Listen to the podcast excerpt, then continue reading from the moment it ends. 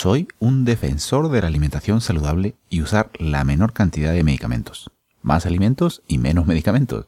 Pero, ¿sabías que aumentando el consumo de algunos tipos de alimentos y disminuyendo otros, y haciéndolo estratégicamente en los momentos adecuados, puede ayudarte a mejorar tu salud intestinal y vivir más? Hoy hablamos de cómo mejorar la flora intestinal, potenciar tu salud y vivir más, y los mejores tipos de alimentos para recuperar la flora intestinal. Comenzamos. Nutrición y flora intestinal como claves de tu salud. En este podcast el doctor Luis Cueva, médico especialista del aparato digestivo con una certificación nutricional por Precision Nutrition y subespecializado en el manejo del sobrecrecimiento bacteriano, te hablará sobre el colon irritable, la flora intestinal, el sobrecrecimiento bacteriano y la nutrición como pilares de tu salud intestinal, bienestar físico y mental te ayudará a disfrutar de las comidas y tener la dieta más variada posible a través de cambios en tus hábitos y estilo de vida con más alimentos y menos medicamentos. Para estar al día, suscríbete en doctorcueva.com. Estos episodios están hechos para fines educativos y no para diagnosticar o tratar enfermedades. Por favor, no apliques la información que escuches aquí sin consultarlo antes con tu médico. Y ahora sí, empecemos con el programa. Muy buenas, mi querida oyente, mi querido oyente. ¿Qué tal? ¿Cómo te va? Yo estoy genial. Ya estamos a finales de año, en diciembre, en épocas prenavideñas. ¿Y qué tal? ¿Sobreviviste al Black Friday y al Cyber Monday? Comprando quizá un montón de cosas que luego, luego te has dado cuenta que ni necesitabas. Yo realmente pues una, dos cositas y prácticamente nada más. Ten cuidado en estas épocas, épocas navideñas, prenavideñas, cenas de empresa, cenas y reuniones familiares con los amigos, que hay muchos excesos en las comidas. Así que no es para que te limites todo el tiempo, claro que no, date el gusto y date tus gustitos de vez en cuando, pero trata de enfocarte en cuidarte con la alimentación el resto de días, por lo menos el resto de días de la semana. Si es la primera vez que me escuchas, me llamo Luis Cueva, soy médico digestivo y aquí en este podcast y en los vídeos en Facebook y en mi sitio web trato de ayudar a la gente con problemas digestivos, sobre todo sobre crecimiento bacteriano, colon irritable e intolerancias alimentarias, a mejorar poco a poco y aliviar sus molestias digestivas de la manera más natural posible, porque yo creo fervientemente en que debemos comer más alimentos y menos medicamentos. Con una alimentación evitando sobre todo alimentos procesados y muchas veces personalizando la alimentación, se puede llegar a conseguir grandes cosas, cosas que muchas veces creemos que los medicamentos pueden lograr, pero muchos de mis pacientes se han dado cuenta que incluso los medicamentos son calmantes temporales y realmente cambiando la alimentación y el estilo de vida se puede conseguir resultados más duraderos. Bueno, después de esta introducción, quiero decirte que hoy día tenemos un episodio muy interesante. Quiero hablarte de la flora intestinal, cómo puedes mejorarla para potenciar tu salud y vivir más. Si has escuchado ya otros episodios de este podcast, sabrás que soy muy ferviente defensor de mejorar la microbiota del intestino, las bacterias que tenemos normalmente todos en el intestino que son tenemos más de 100 billones de bacterias y luego también hablaremos de los mejores tipos de alimentos para recuperar la flora intestinal y en la segunda parte también hablaremos de mm, un par de estrategias simples para mejorar la flora intestinal. Así que bueno, sin más, vamos ya directamente al episodio de hoy. Vamos con la primera parte. ¿Cómo mejorar tu flora intestinal, potenciar la salud y vivir más? Lo primero que tienes que hacer es enfocarte, como yo siempre digo, en los alimentos. Si te enfocas realmente en alimentos, sin comer alimentos enteros, menos procesados, se puede reducir notablemente, en, gran medida, la necesidad de medicamentos. Muchos medicamentos que necesitamos para, la, para mantener a raya la presión arterial, el azúcar, medicamentos incluso para las enfermedades autoinmunes, muchas veces se, se reduce la dosis que necesitamos comiendo los alimentos adecuados. El problema de los medicamentos también es que muchos de los que se utilizan para la diabetes, para el control del, colesterol, para mantener la, presión arterial a raya, para la hipertensión, podría incluso aumentar el riesgo de cáncer. Y esto se ha visto en varios estudios, si bien es cierto que estudios retrospectivos, no estudios prospectivos, pero de todas maneras eh, son estudios que mm, dan pistas, como siempre digo yo, cuando el río suena es porque piedras trae. Son estudios que se han hecho revisando historias hacia atrás en el tiempo y, algunos de estos medicamentos podrían tener mm, riesgos de cáncer, sobre todo algunos medicamentos antidiabéticos. Te lo dejaré, pues, algún, algún estudio en las notas de este episodio. Se sabe también, por ejemplo, que la comida rápida, la fast food, esta que venden hamburguesas, pizza, etcétera, se sabe que tienen efectos eh, cardiovasculares que empeoran, aumentan el riesgo de enfermedades cardiovasculares como hipertensión, el colesterol, lo empeoran muchas veces. Pero hay muchas personas que no saben que incluso la comida rápida tiene relación con enfermedades mentales, con estados psicológicos, eh, empeora muchas veces la depresión e incluso algunos estudios han visto que a largo plazo puede reducir la inteligencia. Hay datos de estudios que muestran incluso que es suficiente con solamente dos porciones de comida rápida a la semana, es decir, con, por ejemplo, una porción de galletas y un, y un donut o por ejemplo con, un trozo de pizza un día y, una hamburguesa otro día, es suficiente incluso con estas dos porciones a la semana para duplicar el riesgo de padecer depresión. Y esto no lo saben muchas personas. Es decir, la comida rápida no solamente puede tener efectos mm, nocivos cardiovasculares, sino que puede afectar a, a, tu estado, a tu estado psicológico y a tu inteligencia y tu creatividad.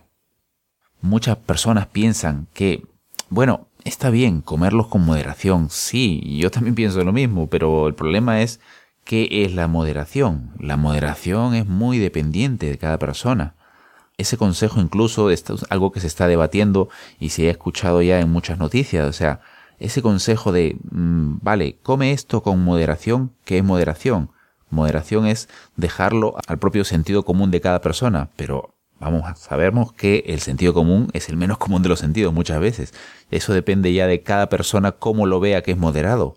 Con lo cual, eso no es una recomendación válida, come con moderación, en mi punto de vista. Es decir, come con moderación mm, puede ser, para mí, moderación puede ser cinco veces a la semana comer mm, comida rápida o comer mm, ah, pura fritura cinco días a la semana. Para mí eso es comer con moderación porque siempre lo he hecho todos los días. Entonces ya cinco días a la semana es más moderado. Sí, puede ser que vaya disminuyendo poco a poco las cantidades de estos alimentos mm, potencialmente eh, dañinos o poco saludables. Pero la recomendación de comer con moderación eh, para mí es un poco muy abstracta, no, no, no es muy precisa y, deberíamos eh, enfilar, retomar esta, esta recomendación de una manera más precisa para que sea más explícita para las personas. Bueno, me estaba yendo aquí por el tema de, la recomendación de, comer con moderación y criticándolo. Pero mira, quiero, mm, por ejemplo, decirte que hay datos que, que, muestran que incluso una, comer una porción de patatas fritas, de estas, las French fries, las típicas que venden en los McDonald's, en los Burger King, puede aumentar el riesgo de cáncer de mama hasta en 25%. Con esto que te estoy diciendo, que nunca comas este tipo de comida rápida, pues claro que no, siempre habrá situaciones en las que quizá las tengas que comer, si no tienes nada, nada, nada que pueda sustituirlo, pero mm, trata siempre de que sea el mínimo de las veces y, no te lo programes como una, como una comida habitual la semana, uno o dos días a la semana comer esto, que lo ideal es no comerlo casi nunca. Por otro lado, otro componente común de los alimentos eh, de comida rápida procesados muchas veces es el aceite, el aceite recalentado con el que se vuelven a referir las cosas, incluso el aceite de oliva que está recalentado por horas y horas.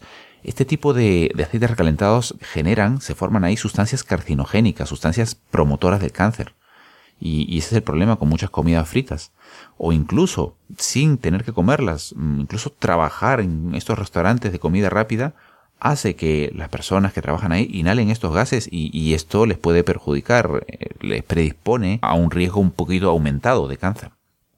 Pero aparte de los riesgos, de los riesgos cardiovasculares que he mencionado, de eh, la subida de la presión, del azúcar, hay otros riesgos y otros peligros que tienen los alimentos, que muchas veces modifican o alteran un poco nuestros genes, nuestra genética.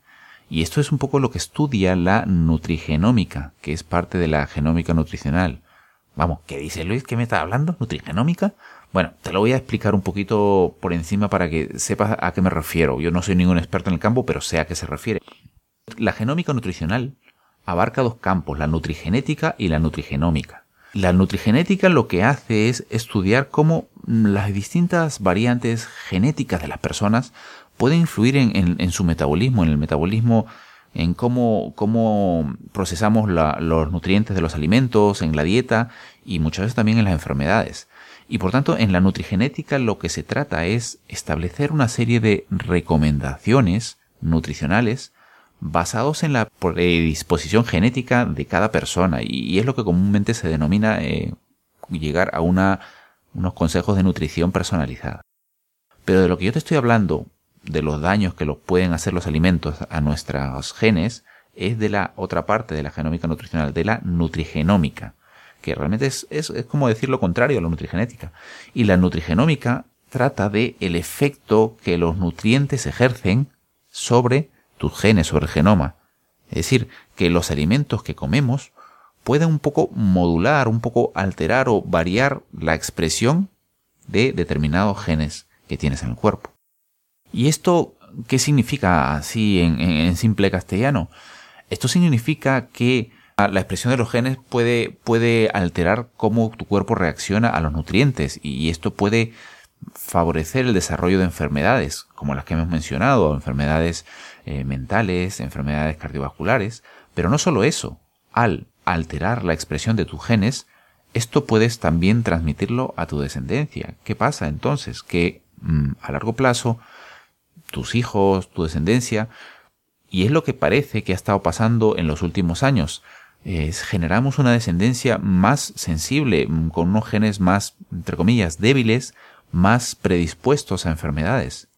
Entonces todo esto tienes dos formas de verlo. Actualmente estamos viviendo en un mundo en el cual estamos inundados de alimentos procesados que nos predisponen a, mayores riesgos de, de enfermedades cardiovasculares, cáncer, etc. Y la segunda forma de verlo es que tienes la oportunidad de aprender una nueva forma de comer para prevenir enfermedades, vivir más y pues favorecer incluso la genética de tu descendencia. Hay un médico americano, el doctor Joel Furmans, que habla bastante de esto. Habla de la dieta nutritariana, en inglés Nutritarian Diet, ¿Y esto por qué? Es que se ha visto que, sobre todo Estados Unidos, es uno de los países con menos conciencia nutricional. Bueno, está cambiando en los últimos años, pero menor conciencia. Para que te des una idea, se estima que ellos en Estados Unidos comen solo un 5 a 6% de alimentos con colores vivos, y con esto me refiero sobre todo a las verduras. Este doctor, Joel Fuhrman, tiene varios libros bestseller en, en Amazon y, y super ventas. Propone mejorar la longevidad maximizar el envejecimiento lento y prolongar la, esperanza de vida, pero sobre todo potenciando el consumo de nutrientes excelentes, es decir, de alimentos muy nutritivos con propiedades anticancerígenas y propiedades que puedan modificar la microbiota intestinal. Y también, también, aparte de potenciar este tipo de nutrientes, por medio de la restricción moderada de calorías. ¿Qué me estoy refiriendo con esto? No me refiero a una dieta en sí, ahora te lo explico. Es decir, hay algunos tipos de alimentos, por ejemplo, las nueces, las verduras, las verduras verdes o sobre todo con muchos colores, y las semillas también, que al comerlas no son biológicamente totalmente accesibles. Es decir, nuestro cuerpo, al digerirlas, no las digiere tan fácilmente y libera las calorías más lentamente. Y es más, no todas estas calorías se absorben, algunas no se llegan a absorber, con lo cual tienes una restricción natural de calorías sin hacer dieta. Por ejemplo, cuando comes nueces o semillas frescas versus aceite o crema de nueces o, una crema de cacahuetes procesada, el contenido de las primeras de las nueces o semillas frescas, el contenido de fibra que tienen, mantiene retenida, unida buena parte de las calorías y por eso al final no se absorben y las eliminas en el, en el baño. Y algo similar pasa con los legumbres. Eh, por ejemplo, las alubias, las lentejas o los garbanzos, que se absorben más lentamente y no dan picos de insulina. Y por si no lo sabes, el problema con los picos de insulina es que al tenerlos favoreces el almacenamiento mientras más tiempo esté en la insulina alta en el cuerpo.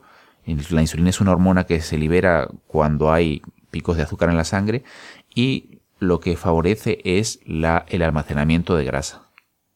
Otro tipo de alimento que favorecen la formación de una flora intestinal saludable son los carbohidratos o almidones resistentes, porque son potentes prebióticos. ¿Qué pasa? Que cuando los digerimos forman una especie de película, un microfilm sobre las vellosidades del intestino delgado y hacen que las calorías que comemos después se absorban más lentamente. Eso se ha visto sobre todo en el típico efecto de la segunda comida, que hablé en un episodio previo, no me acuerdo si la última semana o la anterior. Te dejaré el, enlace de este episodio en el que hablé del efecto de la segunda comida en las notas de este episodio.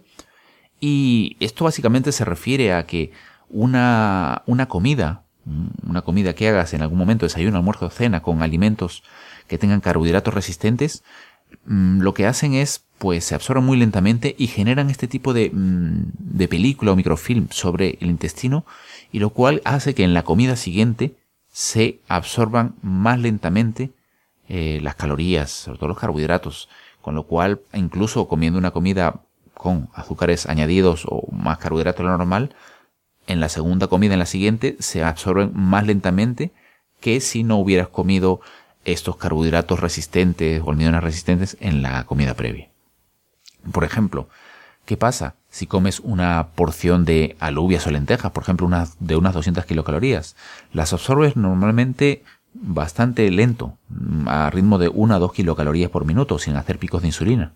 Esto no tiene nada que ver con el efecto de, los picos de insulina del pan blanco u otros alimentos altos en azúcares, porque hacen un pico de insulina que mantiene la insulina muy alta durante unos minutos o una hora quizá y potencia este pico de insulina el almacenamiento de grasas. Pero cuando comes este tipo de carbohidratos resistentes, aparte de absorberlos lentamente, y que no se absorban en su totalidad tampoco, porque parte de estos carbohidratos resistentes son transformados por las bacterias intestinales en ácidos grasos de cadena corta, sobre todo uno llamado butirato, que el butirato, para que lo sepas, tiene propiedades antiinflamatorias, antidiabéticas e incluso promueve la pérdida de peso. ¿Y qué pasa con esos ácidos grasos? Porque dirás, sí, butirato promueve eso, pero es un ácido graso, al final es una, es una grasa. Vale, que sí, tiene calorías, pero muchos son producidos en la parte distal del intestino delgado, casi ya en el intestino grueso, y ahí, en el intestino grueso, prácticamente ya no se absorben nutrientes ni calorías, solamente se absorben líquidos. Entonces no se pueden absorber y se eliminan en las heces, en la caca. Al final es como si hubieras comido 200 kilocalorías, te sientes lleno como si hubieras comido 200 kilocalorías, y tu apetito se apaga como si hubieras comido 200 kilocalorías. Pero tu cuerpo no las absorbe totalmente, aparte de las sustancias intermedias que genera y que te he mencionado y que tienen propiedades antiinflamatorias y antidiabéticas. Por eso tampoco te recomiendo muchas veces que sí, que puede ser saludable por el aceite de oliva, pero el aceite con pan blanco solamente, si quieres controlar el peso, no es la mm, apuesta más saludable, la verdad, la apuesta más recomendable. ¿Por qué? Porque es que el aceite con pan blanco se absorben rapidísimo y te hacen picos de insulina.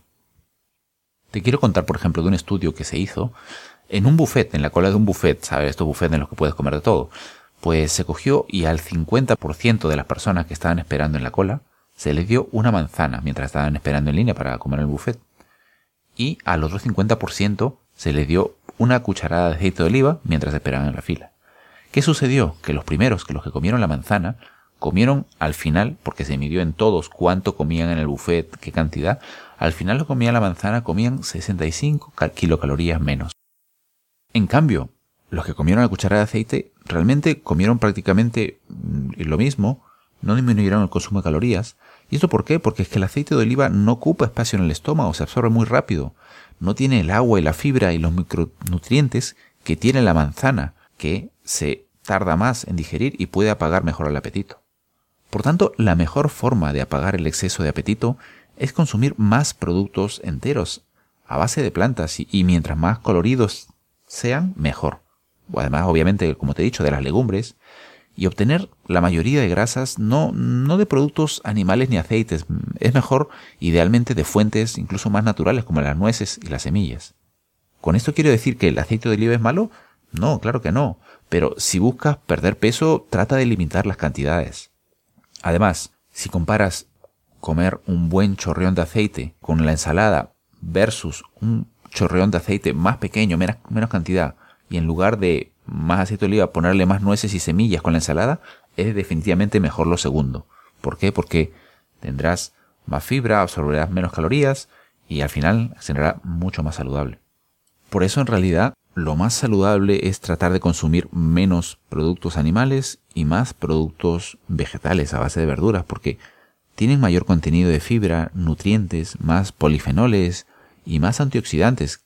Todos ellos favorecen una mejor flora intestinal, mejores bacterias intestinales, sobre todo de las especies de bacteroides y bifidobacterias, que te ayudarán a mejorar la salud y te mantendrán también más delgado. Y como te he mencionado, al comer también mayor cantidad de carbohidratos o almidones resistentes, hace que se absorban más lentamente las calorías de la siguiente comida que tengas en las siguientes horas. Vamos a hablar ahora de los mejores tipos de alimentos para recuperar la flora intestinal. Si tienes molestias tipo hinchazón del vientre, sobre todo después de las comidas, muchos eructos o gases, cambios en tu ritmo intestinal o incluso mucho cansancio y padeces otras enfermedades autoinmunes que no terminan de mejorar, puede que padezcas sobrecrecimiento bacteriano, también conocido como SIBO, S-I-B-O, por sus iniciales en inglés. Averigua en menos de 5 minutos qué tan probable es que lo padezcas respondiendo al mini test que encontrarás en doctorcueva.com barra tengo SIBO. Dos tipos de alimentos que son los más efectivos en promover una microbiota intestinal saludable. Primero vamos a dividirlos en dos partes realmente para hacerlo más fácil. Los tipos de alimentos crudos que son las verduras verdes crudas, como la col rizada, hojas de col, bok choy, rúcula, y también incluso las verduras eh, con muchos colores, coloridas. Y el otro grupo son las cebollas y, toda la familia de ellas, ¿no? Los cebollines, cebolletas, etc. Y el otro grupo son los alimentos cocinados. Aquí, sobre todo, recalcar los hongos, los champiñones, por ejemplo, y las alubias u otras legumbres. Obviamente, cocinados, porque los hongos champiñones se suelen comer cocinados y las legumbres también. Ten en cuenta que los hongos tienen ciertas sustancias que son inhibidoras de la aromatasa, que ayudan con el exceso de estrógenos. ¿Y a qué se refiere esto del exceso de estrógenos? No sé si lo sabías, pero la obesidad tiene una predisposición, las personas obesas, a varios tipos de cáncer. Y esto muchas veces uno de los factores es porque el exceso de grasa en el cuerpo produce estrógenos, más de la cuenta, no solo en mujeres, también en hombres. Este exceso de grasa también promueve la angiogénesis, que es el hecho de que se produzcan nuevos vasos sanguíneos que muchas veces pueden promover la alimentación y la llegada de nutrientes de las células cancerígenas. Entonces, ¿qué pasa? Que los hongos tienen, los hongos y los champiñones, propiedades antiestrogénicas, es decir, ayudan con este exceso de estrógenos y disminuyen la producción de estrógeno. Y podrían proteger, por ejemplo, a la mama y la próstata de este efecto estrogénico que eh, en esos órganos promueve el cáncer muchas veces, como inhibiendo la formación de nuevos vasos sanguíneos, y aparte, lo bueno de los hongos y champiñones es que son bajos en calorías, también promueven la pérdida de peso y como te digo, bueno, son anticancerígenos. Sé que es difícil, la verdad, dependiendo de tu estado actual, pasar de comer una alimentación basada sobre todo en alimentos procesados a una alimentación más saludable basada en alimentos enteros. Muchas veces, mm, yo lo he visto, hay personas que al empezar así y hacerlo el cambio súbito, tienen unos dos a cuatro días de, de cambios un poco emocionales o, dolores de cabeza. Y, es el paso, la transición, cuando uno pasa de los hábitos previos a, estos nuevos hábitos. Eh, es, algo normal que pasa como cualquier etapa de, entre comillas, de toxificación. Pero quiero darte una recomendación, sobre todo si quieres y vas a comer más, más verduras o de hojas verdes y coloreadas, sobre todo en las ensaladas. Las ensaladas es mejor comerlas con aceite y sobre todo con frutos secos. ¿Por qué? Porque una ensalada seca, sin grasa, sin aceite, realmente no hay el vehículo para absorber mejor los fitonutrientes, que es el, un contenido nutricional muy potente de las verduras. Se ha visto en estudios que cuando se come la ensalada seca, sin grasa, sin aceite, se absorben mucho menos de estas sustancias, solo un 10%. Hay estudios también en veganos que se han hecho que se ha visto que los veganos que comían nueces y semillas con la ensalada viven más, en general, más años que los veganos que hacen una dieta baja en grasas. Y las razones de esto pueden ser que los nutrientes de los frutos secos y las semillas son muy saludables, claro, pero también los fitonutrientes que vienen acompañando a la ensalada y que se absorben mejor, porque tienen propiedades anticancerígenas muchas veces. En resumen, es bueno comer frutos secos, nueces y semillas como snacks, pero incluso mejor si los comes este tipo de, de, alimentos cargados en grasa, las nueces y semillas, es mejor si las comes acompañando las verduras con un poquito de aceite de oliva en una buena ensalada para favorecer la absorción de estos fitonutrientes, estas sustancias que tienen propiedades anticancerígenas e impulsar una mejor calidad de tu microbiota intestinal. Bueno, y por último te quiero mencionar dos estrategias para mejorar la flora intestinal, mm, ya más o menos resumido. Las dos estrategias serían, primero, comer mejores alimentos como los que te he mencionado. Y en segundo lugar, hacer una especie de ayuno o ayuno modificado para favorecer el estado catabólico. Los alimentos con más propiedades nutricionales, anticancerígenas y efecto de aumentar la longevidad, es decir, aumentar la esperanza de vida, según los estudios que te he mencionado antes, son básicamente seis. Eh, las verduras verdes y coloridas, las alubias o legumbres, la cebolla y toda la familia, los champiñones u hongos y todas las familias de, la, de las bayas, las que tienen la fresa, cerezas, arándanos, moras y las bayas de goji, por ejemplo. Mientras más comas de estos tipos de alimentos, mucho mejor. Y ahora, ¿a qué me refería con la otra parte, lo del ayuno para favorecer el estado catabólico?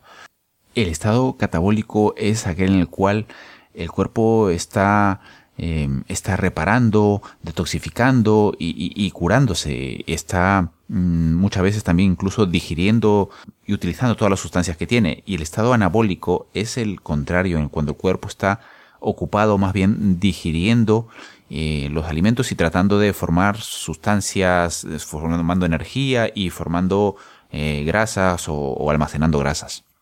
Entonces, la idea del el ayuno es que cuando lo haces favoreces eh, la detoxificación. Me estoy refiriendo a lo que comúnmente se llama el ayuno intermitente. Se ha visto que tiene muchas propiedades saludables, muchos beneficios y al parecer ese efecto se debe a que estas etapas, esos tiempos de ayuno favorecen eh, periodos de detoxificación del cuerpo. ¿A qué me refiero esto en la práctica? Por ejemplo, a merendar o cenar pronto a las 5 o 6 de la tarde y de ahí no comer hasta el desayuno o el almuerzo del día siguiente, con lo cual son al final unas 15 o 20 horas de ayuno, que es suficiente para favorecer y al cuerpo que entre en un estado catabólico y de detoxificación. Esto hay muchos estudios al respecto y te dejaré alguno en las notas de este episodio también. Yo incluso lo hago, lo hago desde hace un tiempo.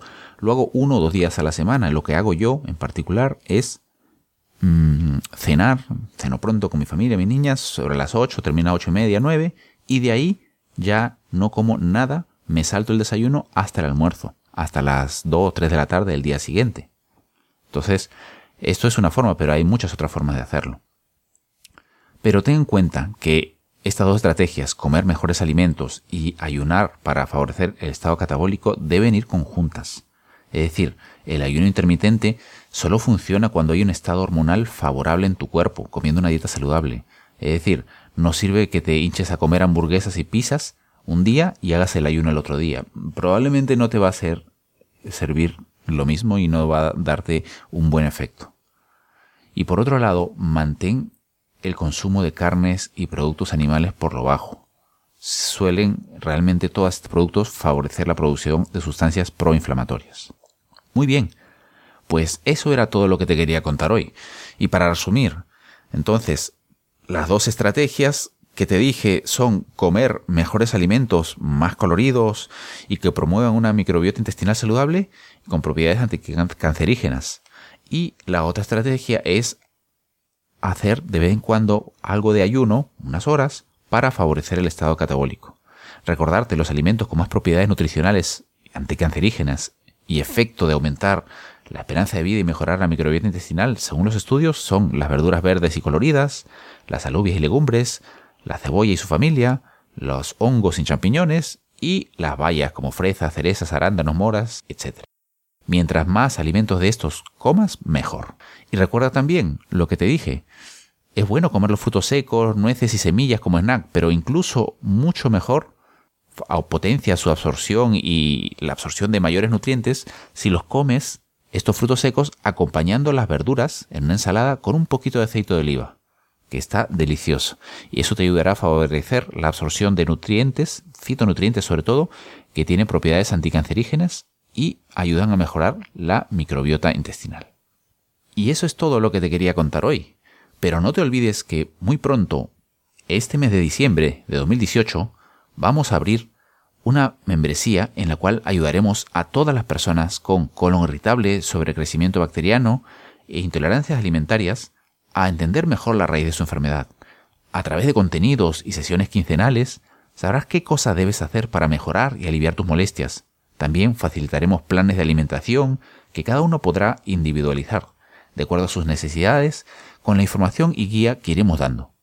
Y además, en las sesiones quincenales, podrás tener las respuestas a todas tus dudas sobre el colon irritable, sobre el crecimiento bacteriano y otros problemas digestivos. Al ser el primer grupo beta que abriremos, tendrá un precio bastante económico y tendré con los primeros 10 inscritos una sesión uno a uno para entender mejor sus problemas y guiarlos personalmente. Además, en este primer grupo vamos a limitar el acceso a un número máximo de personas para poder darle una atención de calidad a cada uno de los miembros. Entonces, si te interesa que te avisemos apenas abramos la suscripción, apúntate en doctorcueva.com barra grupo digestivo. Si te interesa, apúntate lo antes posible porque cuando abramos la suscripción enviaremos a las personas que estén apuntadas en esta lista el enlace para suscribirse y si no llenamos el cupo de gente máximo que podamos ayudar, abriremos la suscripción al resto de personas. Y así llegamos al final de este episodio. Muchas gracias por acompañarnos. Y si tienes alguna pregunta o comentario, déjalo en nuestro sitio web en las notas del programa o envíamela a luis.doctorcueva.com. Si te gusta el podcast, añádelo a tu lista y puedes seguirme también en Twitter en arroba doctorcueva y en Facebook en facebook.com barra doctorcueva. Todos estos enlaces y de los recursos importantes que mencionemos siempre estarán en las notas del programa. Visítanos en doctorcueva.com si quieres más información y recursos para mejorar tus molestias digestivas y potenciar tu salud, alimentarte mejor y establecer hábitos de vida saludable, pero disfrutando del camino y dándote gustitos de vez en cuando. Y si te gusta nuestro programa, nos ayudaría mucho que nos dejaras una valoración con un comentario amable y unas 5 estrellas en iTunes o en la plataforma que utilices para escucharlo. Este podcast es 100% gratuito y eso nos ayudará a seguir manteniéndolo, pero sobre todo podrá llegar a más personas y les ayudarás a mejorar su salud ellos mismos. Eso es todo por hoy y hasta la próxima.